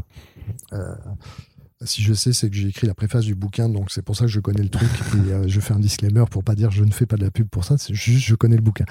Euh, mais euh, ce que je veux dire, c'est qu'il y, y a, ces reports-là qui, effectivement, pour MDS, c'est une des. donc MDS, c'est la structure de distribution de médias participation. Média participation, c'est Dupuis, d'Argo, Le Lombard, c'est probablement le premier groupe d'édition en bande dessinée. derrière doit y avoir Madrigal, si je ne me trompe pas, qui est Gallimard, Flammarion, Casterman, etc. Euh, et puis il y a Glénat qui est pas loin. Il y a puis MD, donc ouais, média, il y a aussi Urban Comics dedans, mais ils, font aussi la distribution pour d'autres éditeurs comme Ankama, comme plein d'autres structures indépendantes aussi plus petites. Il y a très peu. Alors si, si ça vous si vous avez une passion pour la distribution, euh, il y a un graphique, euh, il y a une, un tableau dans le panorama de la bande dessinée que j'ai fait, que j'ai trouvé, qui donne les parts de marché des uns et des autres et qui montre qu'effectivement il y a très peu de distributeurs qui sont généralement adossés à une grosse maison d'édition. Donc il y a Hachette qui a qui a un, un, réseau de distribution. Delcourt Soleil a Delsol. MDS, c'est pour Média Participation. Et de mémoire, il y a Editis qui a récupéré Volumen et Editis, il me semble. Donc, on doit avoir quatre ou cinq grands réseaux. Et puis ensuite, il y a des distributeurs moins importants. Pour revenir sur MDS, ce qui se passe, c'est que déjà, ils doivent gérer ces reports, ce qui, ce qui est mmh. toujours compliqué. et je ne sais plus ce que je voulais dire d'autre. Il y a les reports, il y a les délais. Les délais. Il y a l'accroissement de l'activité aussi, qui a priori, à partir d'un, enfin, vu qu'ils recrutent pas plus mm. de personnes, en fait, ils peuvent pas gérer non plus, ils n'ont pas pu gérer la croissance de leur activité. Donc c'est, et, on sait, et tout le monde sait que la distribution aujourd'hui, c'est vraiment le nerf de la guerre quand on est en bande dessinée. Euh, la bande dessinée et le livre, et, et tous les, ce qui, s'appelle les produits culturels, même si je déteste ce, terme de produit, euh, mais ces produits culturels, euh, c'est une, c'est une marchandise très particulière qui génère de toute façon énormément d'invendus. Euh, dans le podcast, Suivan disait ah, c'est terrible qu'on ait des invendus, qu'on ait des livres qui partent au pilon. Malheureusement, c'est comme ça qu'est structurellement organisée euh, cette chaîne de distribution. Euh, ce qui se passe, c'est que pour, pour réussir à rencontrer vos acheteurs potentiels, il faut être présent dans un très grand nombre de points de vente. Mm. Parce qu'on est sur de la distribution physique et que vous êtes sur un produit qui n'est pas substituable. C'est-à-dire que si vous n'avez pas de yaourt Danone et que vous avez vraiment envie d'un yaourt, vous allez prendre un yaourt, euh, je ne sais pas quelle autre marque, mais vous allez prendre un autre yaourt. Si vous voulez absolument avoir le tome 5 de Harry Potter, euh, et que euh, on vous propose autre chose, bah, c'est pas pareil. C'est pas pareil. Hmm. Et vous allez peut-être pas prendre le truc, même si sur la couverture il y a aussi un gamin avec une baguette magique. Si c'est pas Harry Potter, vous le prendrez pas. Voilà. Donc on est, on est sur, sur un produit qui est très particulier, sur lequel il n'y a pas de substitution euh, et euh, sur lequel il y a énormément de références. Euh, sur la bande dessinée, les, les, les, données suivies par GFK, c'est 60 000 références dans l'année. C'est-à-dire qu'il y a 60 000 albums, nouveaux albums qui arrivent Alors, Il n'y a pas 60 000 nouveaux albums, puisqu'il y a tous les albums qui sont auparavant, mais en gros, c'est un marché sur lequel il y a aujourd'hui 60 000 références qui, sont, qui vendent au moins un livre dans l'année. D'accord. Voilà. Euh, ce qui est énorme. Euh, et donc, euh, bah, toute la difficulté, c'est de faire en sorte que quand un, lecteur potentiel rentre dans une librairie et demande s'il y a le dernier Schmidblick, bah, il faut que vous ayez Schmidblick. Et que si vous avez Trucmuche, ça ne marchera pas parce que c'est Schmidblick qui veut. Donc, ce qui veut dire qu'il faut être présent de manière très importante et que forcément, cette, ce type de distribution génère énormément d'invendus parce qu'il y a plein de livres qui vont se retrouver à des endroits où il n'y a pas de lecteurs, hmm. mais qui sont pour ce livre-là. Ou pas. Peut-être pour qu'un autre livre, il y aura. Non, ou, ou, même pas à l'instant T, mais peut-être qu'un an plus tard, euh, il y a Gérard qui vient d'arriver dans la vie, qui va, qui va rentrer, qui va dire euh, Est-ce que vous avez Schmilblick euh, Justement? Mais le problème, c'est que tu peux pas garder Schmilblick pendant un an en attendant que Gérard arrive dans ta ville pour l'acheter faudra vraiment qu'on travaille sur les noms, les trucs comme ça pour bah les exemples. C'est Gérard et les Schmilblick. Je sais pas, ça pourrait faire une, série, une, série de BD éducatifs comme ça sur le, sur le milieu. Mais euh, non, mais le truc, c'est que, voilà, le problème, c'est que justement, par rapport à MDS aussi, ce qu'ils ont annoncé en euh, réponse justement à leur euh, incapacité manifeste à pas pouvoir gérer justement les, les, les flux en fait et les, et les commandes. C'est-à-dire d'abord dans un premier temps c'est dire aux libraires euh, vous ne pouvez pas faire de commandes individuelles ce qui est justement dramatique en cette période où justement beaucoup de, de personnes peuvent aller en bande en, pardon en librairie pour prendre une BD parce qu'ils savent que c'est celle-là qu'ils veulent offrir à quelqu'un ou qu'ils veulent s'offrir. Et donc en fait ils se retrouvent face à des libraires qui leur disent bah je suis désolé je ne peux pas la commander pour vous parce qu'il faudrait que j'en commande au moins trois et je suis pas certain d'avoir Michel et Thomas qui vont venir après pour commander la même BD. Et, euh, et maintenant, en plus, c'est qu'ils ont juste dit en fait, non, mais euh, même il y a des commandes qu'on va juste pas passer et qui va en fait euh, ben, de, de, façon assez dramatique pénaliser énormément de, de boutiques physiques, de, librairies, bah, beaucoup de personnes qui ne peuvent pas faire forcément leur, leurs achats et qui risquent en plus bah, de se retourner sur, sur Amazon simplement pour avoir les références, même si peut-être que même Amazon n'est pas certain de pouvoir livrer à temps. Oui, en plus là-dessus, je pense que euh, ce qui, ce qui rend toute la situation un peu euh, explosive et la raison pour laquelle on en parle, parce que c'est le genre de truc généralement qui emmerde tout le monde. hein. Mm. Euh, je veux dire, c'est euh, pour trouver des informations sur la distribution, il faut vraiment creuser. C'est généralement le truc, c'est la face, c'est le côté obscur. Ouais, T'as deux trois beaucoup, hein. articles de temps en temps dans livre hebdo si tu cherches vraiment sur des achats et des choses comme ça, mais voilà le, le pour tout dire le, le le tableau que j'ai trouvé sur la répartition, sur les poids des différents acteurs sur la distribution, c'était euh, dans une euh, décision de l'autorité de la concurrence sur le rachat de Volumen par Editis pour savoir si ou- oui ou non ils étaient en situation de monopole. Mais c'est le seul moment où ce genre de truc sort. C'est pas un truc qui est suivi, qui est traqué. Euh, Autant on a, euh, on a les tops des, les tops des ventes chaque année qui est publié sur, euh, pour la bande dessinée. Euh, le top des distributeurs, vous le trouvez pas. Ouais. Donc c'est quelque chose qui est très sombre, généralement, qui est généralement caché. voilà. Mais à, mais à dessin Enfin, non, je pense que c'est pas à dessin, c'est juste que c'est euh, extrêmement. foutent, ouais. euh, ouais, c'est extrêmement. euh, c'est de la logistique, c'est pas le. En, en fait, je pense que là, les. Les médias qui s'intéressent aux livres vont s'intéresser au contenu, mais Mm. pas forcément à tout l'aspect euh, tout Derrière, l'aspect qui ouais. est imprimerie, logistique, etc. Finalement, euh, ouais, ça marche, mais c'est pas c'est pas leur focus, tu vois. Mm. On est beaucoup plus sur euh, si tu regardes ce qu'il y a dans le livre hebdo, c'est les mouvements de un machin qui est nommé directeur de collection, euh, tel prix, telle évolution de tel genre, mais on est beaucoup plus sur l'offre éditoriale que sur la manière dont on fait la saucisse. Tout ce qui est le côté bassement, donc ça reste toujours de côté. Euh, je pense que si ça ressort aussi, c'est parce qu'on est euh, dans une période où les choses sont très tendues. Euh, sont très tendues d'une part parce qu'il bah, y a eu la pandémie l'année dernière. hein, Souvenez-vous tout ce qui. tout Ouais, elle est toujours là. elle est toujours là, mais, mais, mais, euh, en fait, sur les librairies, l'année dernière, si tu te souviens, elles Ah, étaient fermées. Ouais, elles ont été fermées à plusieurs reprises. Désormais, elles sont commerce essentiel, donc elles restent ouvertes. Et puis, de toute façon, le gouvernement a décidé de laisser tout ouvert. Donc, bon. Euh, on avait dit pas de politique. Euh, et, On avait- euh, n'avait pas dit ça. on n'avait pas dit ça, mais je vais, je vais me. je me- mais pour rester sur les librairies, ce qui s'est passé en 2020, si vous vous souvenez bien, lors du premier confinement, les librairies ont été forcées de fermer. Ensuite, il y a eu tout le monde qui a dit Ah ouais, mais c'est pas gentil, c'est pas normal que Amazon puisse vendre toutes les choses que. Que peuvent pas vendre, donc on va essayer de faire valoir l'équité. Donc, euh, de toute façon, Amazon s'est retrouvé à devoir fermer ses, euh, ses entrepôts également, donc euh, ça a résolu le problème ipso facto. Lors du deuxième confinement, on a eu ce problème qui était que il y avait des livres que les librairies étaient obligées de fermer, mais plus les supermarchés. Les supermarchés avaient des rayons de livres, il a fallu fermer des rayons de livres, donc il y avait des rayons qui étaient fermés. Voilà, mais tout ça, toutes ces tensions-là, elles sont euh, révélatrices du fait que en ce moment, c'est quand même, c'est quand même pas la joie au niveau de tout ce qui est la- le, le cercle livre. Quand tout va bien, on se crie pas dessus. Et là, on est vraiment dans une situation, ça arrive à la fin, à un moment où euh, la situation est très tendue et la manière dont il y a eu toutes les réactions sur les librairies, etc., c'est que oui, ben, ça posait un problème euh, pour beaucoup de gens qui étaient déjà euh, dans une situation de fatigue extrême. Et à nouveau, la fatigue que cause la pandémie au niveau, à, à tous les niveaux, que ce soit économique, psychologique, social, etc., aide pas non plus ce- cet aspect-là, je pense. Euh. Tu comprends un peu la grogne qu'il y a eu de la part des, euh, librairies qui euh, limitent. En fait, il y en a certains très, remontés qui appellent en fait à, boy- à boycotter tout simplement ce qui, ce qui vient de chez MDS en réponse à ça.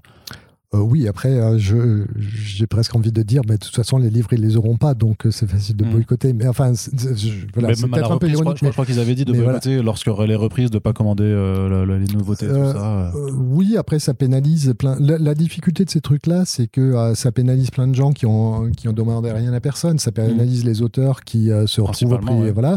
Ça pénalise en partie les éditeurs aussi, hein, parce que MDS c'est principalement du Puy d'Argo Lombard, euh, Urban Comics, Cana. Euh, mais euh, il y a aussi des petits éditeurs qui, euh, il y a d'autres éditeurs qui sont distribués par eux.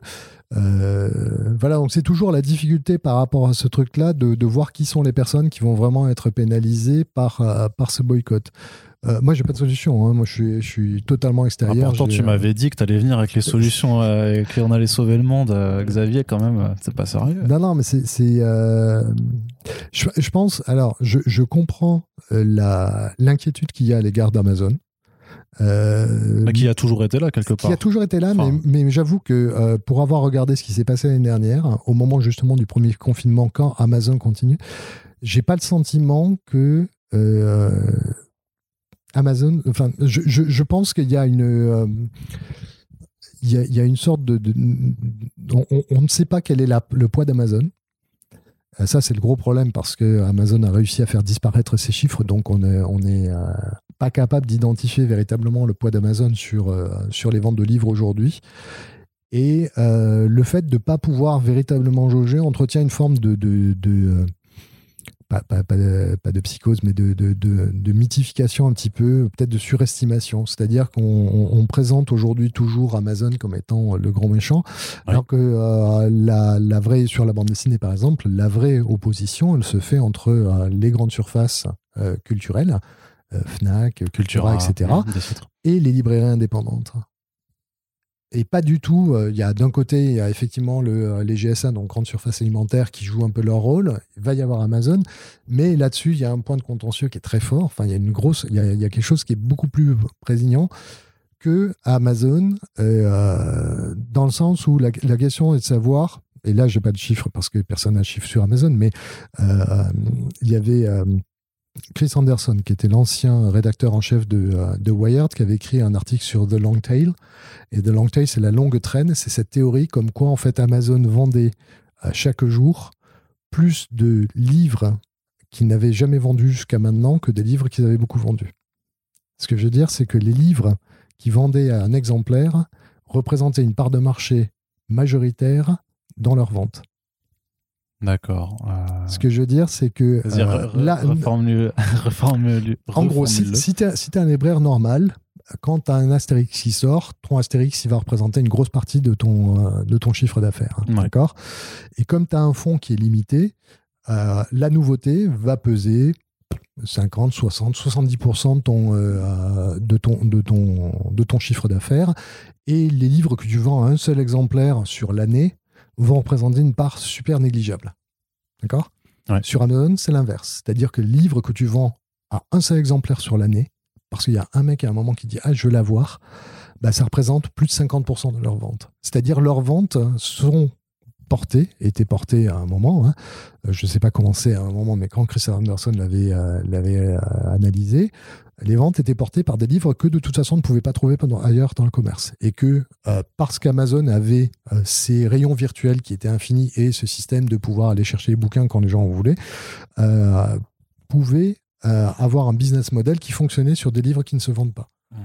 Mais si tu prends des C'est-à-dire que c'était quand même des bouquins alors que même si tu allais en librairie, tu ne pouvais pas avoir la référence, tu pouvais pas les avoir. D'accord, ouais et, pour lesquels finalement le truc qu'il y a c'est qu'on on rejoint, on rejoint ce que je disais tout à l'heure sur la distribution physique qui nécessite d'être présent dans suffisamment de points de vente.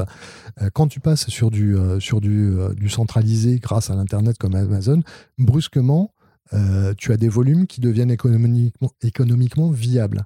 C'est-à-dire que vendre un bouquin à 200 exemplaires dans le système de, de distribution habituel, euh, c'est pas possible. Ou alors c'est très difficile, ou alors tu vas choisir quelques, euh, libraires seulement. Euh, voilà. Le vendre sur Amazon, ben, finalement, c'est peut-être un modèle économique qui peut fonctionner. ça me fait penser Parce à. Que tu n'as pas besoin du coup que tes 200 Gérard soient présents en fait physiquement dans 200 points de physique où tu aurais pu mettre un exemplaire mm. vu qu'ils peuvent le prendre au même endroit par, par internet. Exactement. Mais tu as un petit peu le même genre de choses avec le, le, le, le, parallèle que tu pourrais faire entre les, les magazines en kiosque et les MOOC. C'est-à-dire que le magazine en kiosque et le MOOC qui est, qui est en librairie, en kiosque, euh, bah, c'était euh, le, c'était euh, l'un des articles. je t'avais demandé au moment pour, pour, pour essayer de suivre le, l'évolution du, du comics en kiosque. Il y avait un très bon article de Yannick sur, sur justement l'histoire du, du comics en kiosque qui disait ben voilà, le kiosque c'est bien, mais ça te demande de tirer un certain niveau d'exemplaires. Mm. Parce que c'est énormément de points de vente, il faut y être présent. Et ça, ça a un coût. Euh, euh, et, c'est un business model particulier. Et, si tu passes sur du MOOC qui est distribué en librairie, tu n'as pas cette obligation et tu peux peut-être être tout aussi, avoir une, visibilité et être rentable aussi avec un tirage qui est moins important. C'est juste que euh, tu as un type d'économie qui nécessite certains, certains frais de structure et qui donc peuvent rendre certaines entreprises non rentables et puis d'autres qui sont plus acceptables et qui vont fonctionner. Voilà. Ok. Je sais pas si c'est très clair en termes de. Mais justement, par rapport à- à- aux conséquences aussi de, de cette crise, au-delà du- de, de MDS, il y a donc cette augmentation des prix. Tu, on sait que, euh, a priori, les éditeurs non plus font pas forcément une marge de dingue sur, euh, sur chacun. C'est quoi? C'est 15% qui, qui touchent en fait sur euh, le, le prix de vente d'un album C'est un, peu plus, un peu moins Enfin, qu'il y a cette répartition, c'est-à-dire que tout ne leur revient pas. Et donc, dans la, mais dans la décision d'augmenter le prix donc de 1 à 2 euros par rapport au coût de fabrication, est-ce que c'était pas possible peut-être encore alors bien sûr, on va pas leur dire à eux de rogner leur marge, mais de revoir peut-être la répartition euh, de façon à ce que euh, chacun décide un tout petit peu de, de rogner pour justement que le, le consommateur puisse quand même s'y retrouver. C'était pas quelque chose qui était, faisable. Alors, eu d'une part, tu as des contrats qui sont signés qui font que tu peux pas renier sur certains trucs puisque tu t'es engagé. Ouais. Après, les, les, euh, moi, je suis toujours très méfiant sur les camemberts de, de, de répartition qui sont euh, Fourni par publiés- le fournis syndicat soit- des éditeurs. Alors, tu as celui par le SNE, mais il y a le CNL qui ont publié aussi. Il y a pas mal de choses qu'ils font. Parce qu'en fait, ces, ces camemberts-là sont établis à la fin de l'exploitation du livre. C'est-à-dire que tu, euh, euh, tu fais le bilan une fois que tout a été mis en place. Alors que dans l'histoire du truc, c'est pas du tout ça. Euh, comme le disait Sullivan, euh, tu vas aller voir euh, si tu fais un comics qui, ou si c'est de la création, hein, dans un cas ou dans l'autre. si tu as un auteur que tu vas aider, tu fais une avance sur droit. Donc tu sors de l'argent pour, euh, pour qu'il fasse le bouquin. Euh, alors techniquement, c'est pas pour qu'il fasse le bouquin, mais tu lui avances de l'argent qu'il devrait recevoir pour lui permettre de vivre pendant qu'il fait le bouquin. Euh, si tu fais de la licence, tu fais un achat de licence, donc tu sors un minimum garanti qui dit je garantis que je vais vous vendre au moins ça. Voilà.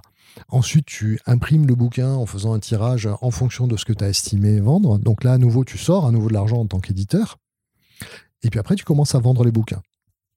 Les bouquins iront, donc euh, tu vends les bouquins. euh, les libraires euh, par l'intermédiaire du distributeur. Donc tu récupères de l'argent et quand tu récupères de l'argent, ça vient chez toi et ça va équilibrer ce que tu as déjà avancé. Si tu vends bien ton livre et que tu arrives à l'équilibre, à ce moment-là, peut-être tu atteins ce camembert théorique. Si tu es en dessous, tu en es de ta poche. Si tu es au-dessus, tu gagnes plus. Voilà. Tu as eu certains éléments qui sont des proportionnels, qui vont être euh, le- la ristourne que tu fais auprès de euh, du libraire. C'est-à-dire que les libraires, s'il s'engage, il va avoir accès à, droit à 1% ou 2% moins cher s'il achète suffisamment de volume ou pas. Mais ça, c'est une part qui est blaguée sur le libraire. Tu as la TVA aussi dessus. Mais la part qui vient, euh, la part d'imprimeur, par exemple, euh, si tu si tu imprimes 200 bouquins et que tu en vends 100, tu auras payé ton imprimeur de la même manière que si tu vends les 200. Donc si tu en vends 100, bah, ton imprimeur il représente X%. Si tu en vends 200, bah, euh, le pourcentage mécaniquement il est divisé par deux. Ouais. Donc tu vois, cette part à imprimeur, elle est pas, c'est pas sur chaque bouquin, sachant que, euh, comme le, le rappelait Sullivan, euh, tout l'art de l'éditeur, c'est d'estimer au, au plus près son potentiel de vente. Parce que c'est là-dessus que tu vas faire ton premier tirage. Et le pire, c'est quand tu es obligé de retirer.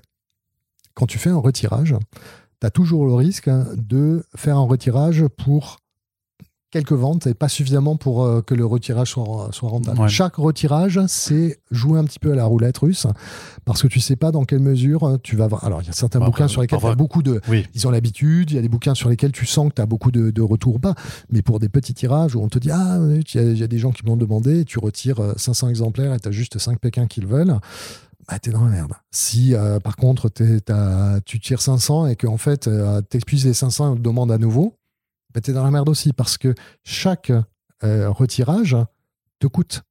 Pourquoi? Parce que euh, en fait, il faut voir comment fonctionne une imprimerie. Une imprimerie te facture l'immobilisation des machines. Ouais. Chaque fois que tu chaque fois que tu vas imprimer un bouquin, il faut faire décalage, vérifier que l'impression est bonne. Donc ça arrête tes machines et en fait tu loues le temps de machine. Et ce truc-là, c'est incompressible. Donc si tu es, un, euh, si t'es un Astérix, tu fais ton calage une fois et tu tires 2 millions de bouquins.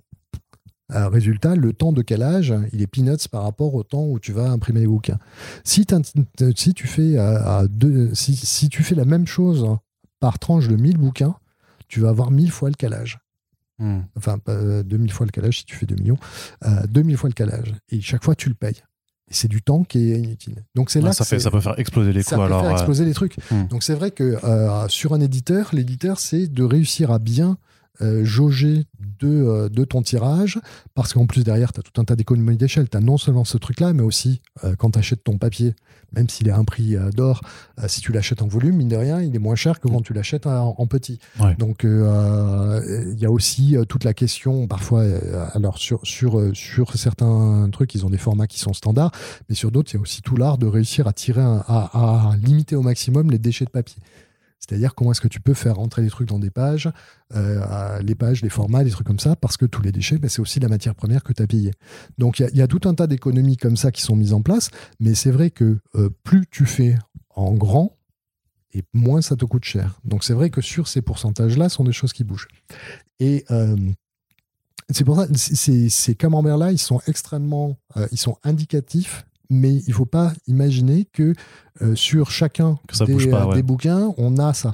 Euh, par exemple, pour le pourcentage que perçoit l'éditeur, il faut voir que si on a 10% pour, généralement ce qui est donné, c'est 10% pour l'auteur, généralement c'est un petit peu, en réalité, c'est un peu moins, non peu moins. Mmh, mmh. tu as généralement 15% pour, pour l'éditeur, ou 20%, je crois que c'est 10, 20. Prenons 10 et 20 tu as fait une avance euh, ou tu as euh, signé, tu as, payé ton minimum garanti qui correspond à 2000 ventes. D'accord? Sur les 2000 premières ventes, tu vas récupérer toi, alors tu as avancé hein, les sous qui correspondent, mais tu vas récupérer à la fois tes 20% d'éditeurs plus les 10% qui correspondent à ce que tu as payé en avance, soit en avance à l'auteur, soit en avance. Et c'est qu'après, donc pendant un moment, tu récupères 30% du prix. Puis après, tu as des choses qui vont bouger parce que parfois, tu as des cliquets qui sont euh, genre, OK, ben, si, on passe, si on passe tel seuil, ton pourcentage, il passe de 8% à 10%. Puis si on passe au temps de 100, tu es à 12. Donc oui, il y a des choses qui bougent. Mais il faut voir aussi qu'à ces seuils-là, tous tes frais fixes que tu as mis en place, qui sont euh, la maquette, la relecture, le lettrage, euh, l'édition, le, l'enregistrement, le secrétariat, le les pré-marketing, ils sont complètement absorbés par ça. Et, et, effectivement, plus tu, plus tu vas vendre au bout d'un moment, et plus ta marge sur les, la marge sur les ventes additionnelles est plus importante. D'accord, ouais, donc c'est un calcul qui est si complexe que le plus simple de toute façon dans, ce cas-là, c'est juste de dire, bah, nous, nos coûts de production, parce qu'il y, a, bon, il y a le papier, mais il y a aussi l'encre, il y a les couleurs, enfin, il y a, tout un tas d'autres produits dont on parle peut-être un petit peu moins, mais qui sont aussi pour l'instant euh, intégrés dans cette crise de disponibilité. Donc par rapport à... Après, ce qui est, un peu chiant, enfin, je sais pas si tu d'accord avec moi, mais c'est que de toute façon, c'est des données en fait sur lesquelles les entreprises n'ont pas forcément communiqué parce que ça reste aussi bah, des données professionnelles qui n'ont pas forcément euh, mérite ou intérêt ou alors c'est simplement que la partie vraiment la plus attentive ou la plus euh, passionnée sur le sujet exige de, voir les choses. Mais parfois je me dis quand même que ce serait peut-être plus simple de dire euh, enfin peut-être c'est complètement UBS mais de dire bah, regardez juste en fait un exemple de fiche de fournisseur regardez en novembre 2020 euh, commander ce type de papier et 7 ans que ça coûtait, on va dire, je sais pas, 100 euros, aujourd'hui ça nous en coûte 300, tu vois. Juste pour dire, en fait, on déconne pas parce que j'ai quand même, moi j'ai vu pas mal et c'est un petit un peu un problème, c'est aussi pour ça qu'on fait ce genre de podcast, c'est pour essayer de d'informer en fait ou juste d'avoir un peu plus conscience des choses, mais de voir une partie du lectorat qui disent bon bah euh, tel éditeur donc Panini pour pas nommer, de toute façon il fait souvent ils font ils font ils ont des prix souvent très chers, donc là ils ont vu qu'ils ont un, un si tu veux un, un un prétexte en fait, c'est de dire que la crise des papiers sera un prétexte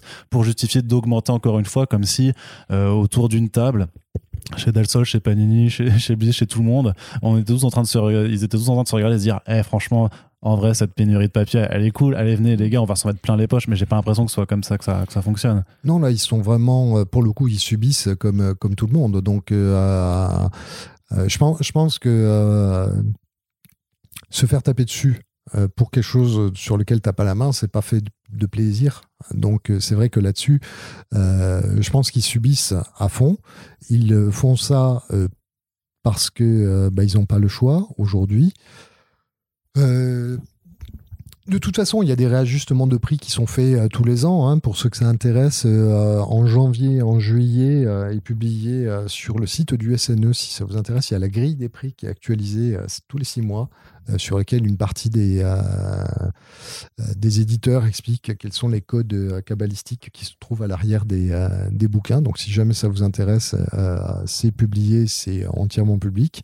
Et donc il y a des réajustements qui sont faits. Là, effectivement, on a un réajustement qui est voilà, qui est subi parce qu'on est dans des, des circonstances exceptionnelles. Après, moi, la question du prix, alors c'est encore, on revient sur cette question de, de qualité perçue. c'est je, suis toujours assez surpris par rapport à la au manga ou aux comics d'avoir des en fait il y, a une tension qu'il y a entre des, euh, fans qui veulent euh, avoir euh, beaucoup pour pas cher et peu importe la qualité et puis à d'autre côté des gens qui vont être eux beaucoup plus dans un aspect alors pas complètement bibliophile mais de, de, de, trouver une valeur dans une belle dans une édition qui va être bien faite hein qui va être de qualité et qui par conséquent va euh, également avoir un certain coût. Euh, oui, moi aussi j'ai eu des bouquins dans lesquels le papier était tellement fin que tu peux lire les deux pages en même temps. Euh, est-ce que c'est agréable? Pas particulièrement. Quand vraiment tu es mort de faim, peut-être, mais euh, j'avoue qu'aujourd'hui, avoir un bouquin euh, qui en plus euh, s'inscrit dans la durée, que je peux ressortir dix ans plus tard sans que brusquement je me retrouve avec toutes les pages par terre parce que la colle a explosé ou parce que ce sont aussi des choses que j'apprécie. Donc il y a aussi ces éléments à prendre en compte et que et je trouve qu'il y a, y a ces tensions de, de, fans qui veulent beaucoup avec une qualité assez basse. Alors oui, effectivement, dans un monde idéal, on aurait, on aurait à la fois la qualité et le bas prix. Mais euh, voilà, je pense qu'il peut y avoir un juste milieu entre les deux. Ouais, mais après, c'est vrai, vrai, que c'est toujours intéressant d'avoir cette valeur perçue aussi, et particulièrement par rapport à ce que tu dis sur l'intérêt, ce qui est, ce qui est peut-être, enfin, qui, si tu y réfléchis un petit peu, je vais, je vais exposer, mais qui, qui presque me, me terrifierait un petit peu sur l'intérêt que l'on porte vraiment, en tout cas par rapport aux comics de super-héros à l'univers partagé. C'est-à-dire qu'on estime au final que ces comics-là, en fait, euh, alors parce que beaucoup aussi sont très nostalgiques de des époques euh, stranges et du kiosque qui ont suivi où en fait effectivement tu avais 4 5 numéros de série pour euh, pour 4 balles. Et donc c'était très accessible, il y avait ce côté très très très accessible. Et beaucoup de gens disent encore aujourd'hui mais en fait on s'en fiche des albums cartonnés. Euh, clairement nous on veut suivre surtout les aventures et cet univers. Donc en fait repasser au soupe quitte à avoir aussi du papier de mauvaise qualité parce que en fait on veut lire le contenu. Mais quelque part ça veut aussi dire que on accorde un peu enfin on estime que ouais en fait le comic ça peut être sur du papier jeté enfin qu'on pourrait limite repasser au, au pulps des années 40 euh, au final si c'était nouveau pour les payer 50 centimes parce qu'en vrai on s'en branle. Ce qui me paraît un aussi un petit peu triste par rapport aussi bah, au travail qui est fourni derrière parce que bah, il y a quand même des histoires qui méritent euh, peut-être d'avoir une certaine même reconnaissance d'un point de vue euh, qualité de fabrication.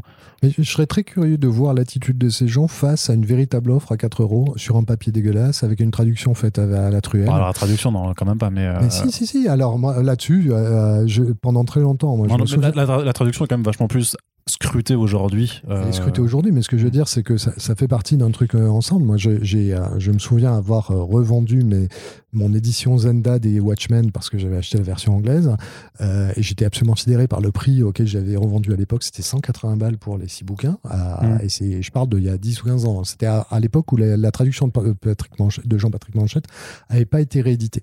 C'était la seule édition dans laquelle elle était. La seule édition alternative qui, qui existait, c'était celle de Semic, qui avait été faite, mais à la truelle. Et c'était assez fascinant de prendre deux pages, de comparer deux pages, la page, de la, page traduite par Manchette et puis la, la page qui était chez Semic, et de se rendre compte qu'il y avait des tas de trucs. Euh, voilà, le WhatsApp Doc qui avait été le, traducteur était passé complètement à côté par rapport au coiffe neuf docteur qui avait été superbement mis en place, etc. Mmh. Tu vois, ce genre de truc-là. Mais même, il y avait des bulles où dans, dans la version sémique, tu avais trois mots, dans l'autre, tu avais, un pavé comme ça, tu disais, mais il y a un problème. Mmh, Donc, euh, moi, je serais très curieux de voir justement ces tenants disent, euh, avoir une vraie édition à 4 balles, pour 4 balles aujourd'hui, par rapport à, tu vois, avec un papier qui n'est pas un papier brillant, qui est avec à nouveau le papier transparent, avec des couleurs qui bavent, avec des, des calages qui ne sont pas forcément bien faits, etc. Et voir comment ils réagiront par rapport à ce truc-là.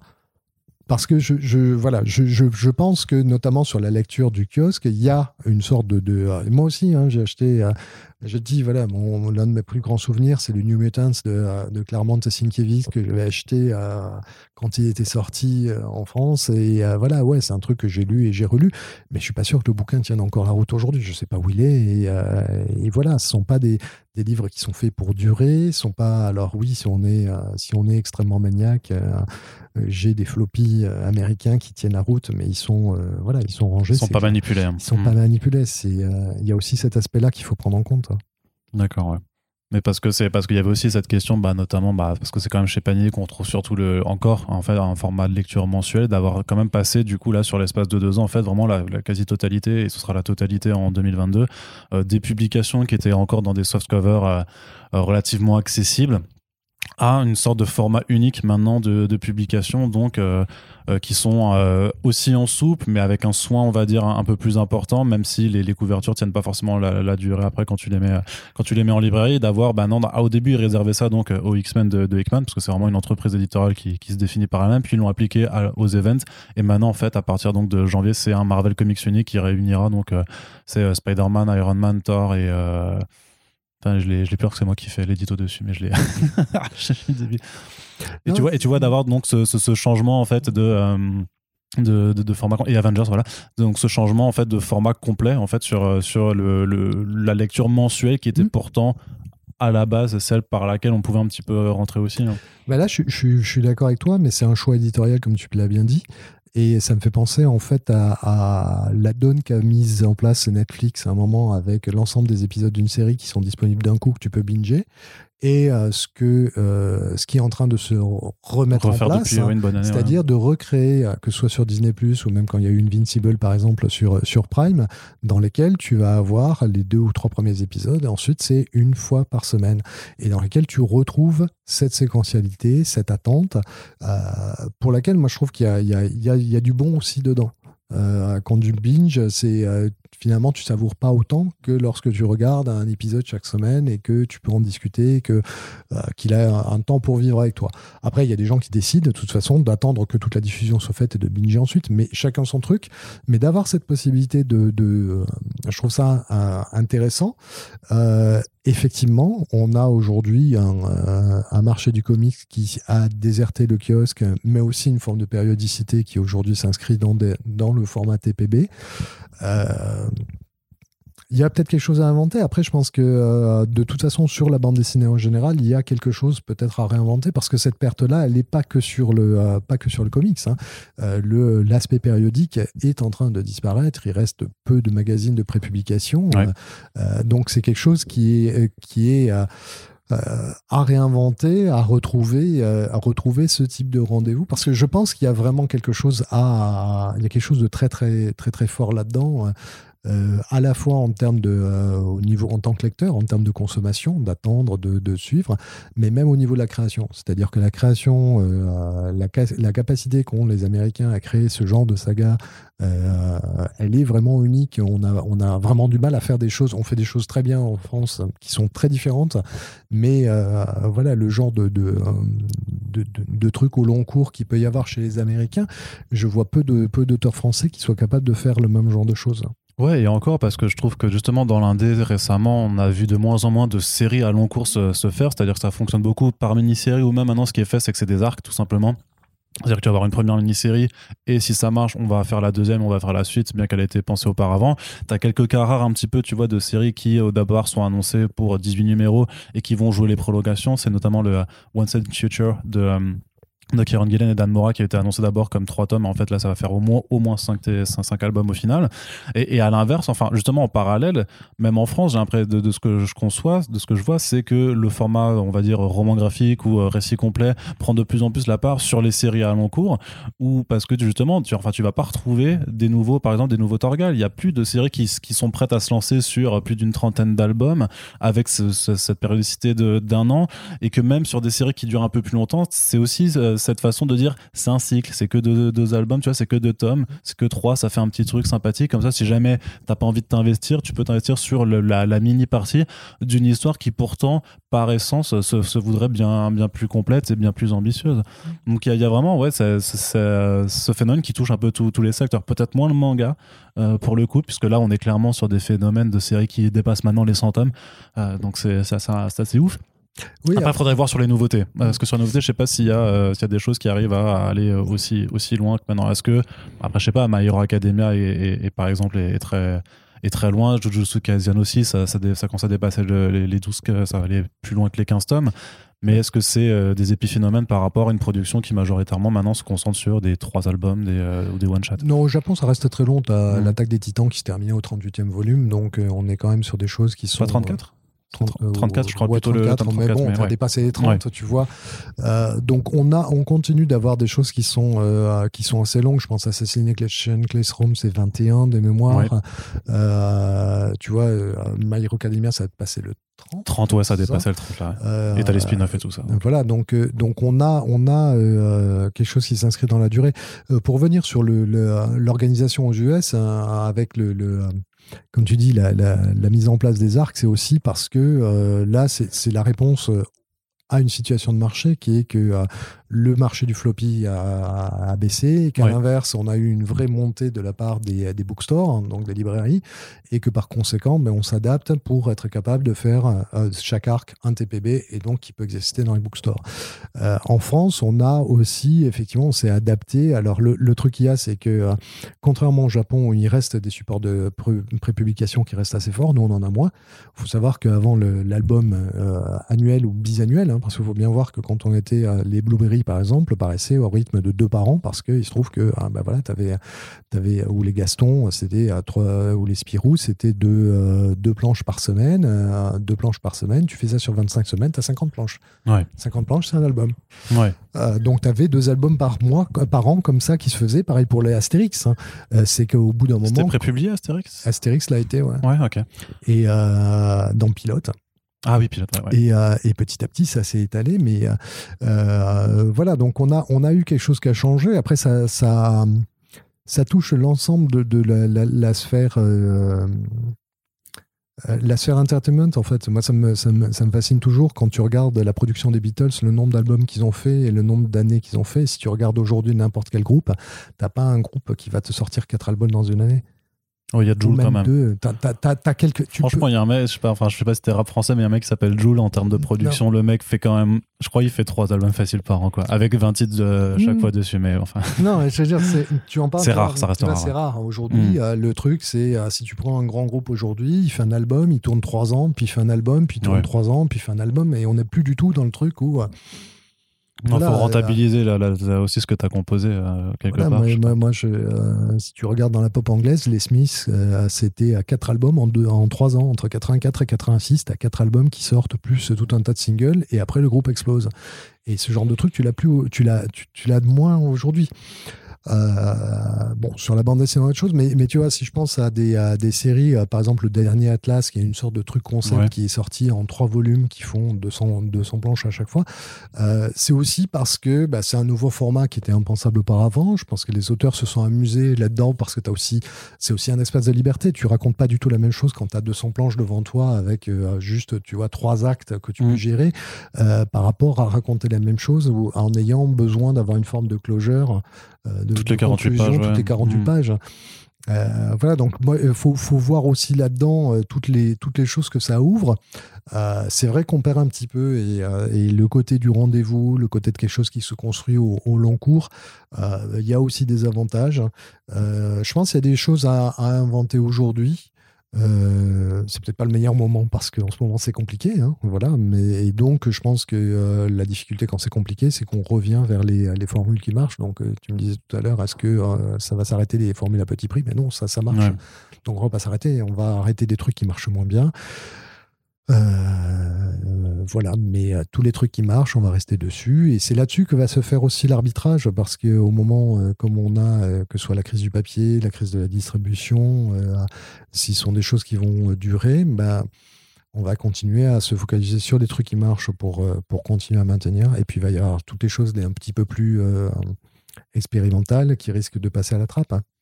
Euh, c'est-à-dire que euh, du coup, c'est que le, constat pour 2022 n'est pas forcément très enthousiasmant alors sur euh, ce secteur-là? Bah, je pense qu'on va avoir, là on a pas mal de, de, reports, donc il faut bien voir qu'un éditeur quand il reporte, il y a un moment où il y a des choses qui sont reportées, tu vois, c'est un jeu de domino, et puis ça reporte, et puis il y a un moment où il y a des projets qui devaient se faire qui ne se feront pas.